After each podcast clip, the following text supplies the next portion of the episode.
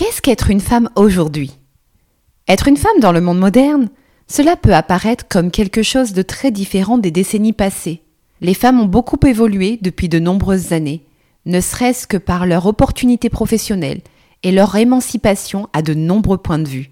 Et aujourd'hui, être une femme n'a peut-être pas la même définition qu'il y a 30, 50 ou 80 ans.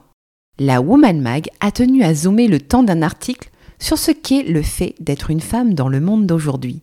C'est parti. Devoir faire face à des inégalités persistantes.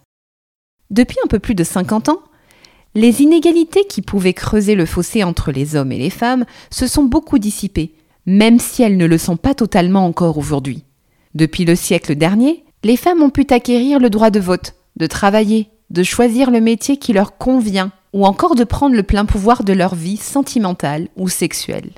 Toutefois, certaines de ces inégalités demeurent, comme cela peut être le cas pour les inégalités salariales, le manque d'opportunités similaires d'une carrière masculine à une carrière féminine, ou encore en ce qui concerne la parité. Les femmes en sont en effet plus durement touchées que les hommes. Dans les entreprises, la parité n'est pas toujours présente et quant au chômage, il touche davantage les femmes que les hommes. Toutefois, à contrario, on observe aussi de plus en plus de femmes engagées dans des carrières politiques ou importantes, preuve d'une volonté de progresser encore pour être totalement l'égale de l'homme. Ainsi, être une femme aujourd'hui, c'est pouvoir choisir sa voie, affirmer ses préférences et ses opinions de la façon la plus libre qui soit, être une femme aujourd'hui, c'est pouvoir conjuguer une vie personnelle et une vie professionnelle, ou même choisir de ne pas avoir l'une ou l'autre.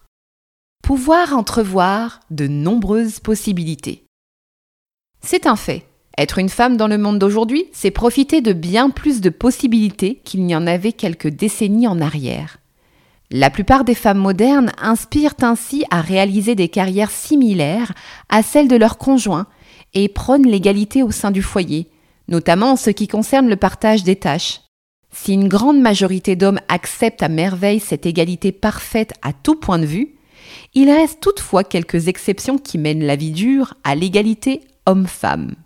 Pourtant, dans la vie de tous les jours, et depuis des années, des femmes et des groupes de femmes travaillent dur pour la progression de la femme, en la poussant notamment à s'informer et à apprendre pour devenir une merveilleuse version d'elle-même. C'est ce qu'explique Anna Gold, auteure de La réussite au féminin. Dans cet essai, elle souligne les progrès réalisés et ne manque pas de saluer les hommes qui encouragent les femmes dans leur progression, mais elle met aussi le doigt sur des sujets malheureusement actuels et réels, comme les salaires, le temps partiel, la violence, l'avortement ou encore le burn-out féminin. Conjuguer plusieurs vies à la fois. Si on parle de burn-out féminin, c'est parce qu'en effet, les femmes ont désormais plusieurs emplois dans la même journée. Leur progression a été telle qu'elles peuvent dorénavant se retrouver tout autant à la tête d'une entreprise, à la gestion d'un foyer, ou de tout ce qui en découle, ou à devoir encore trouver du temps pour penser à elles-mêmes. C'est tout cumulé, un nombre d'heures de travail colossal qui peut être épuisant.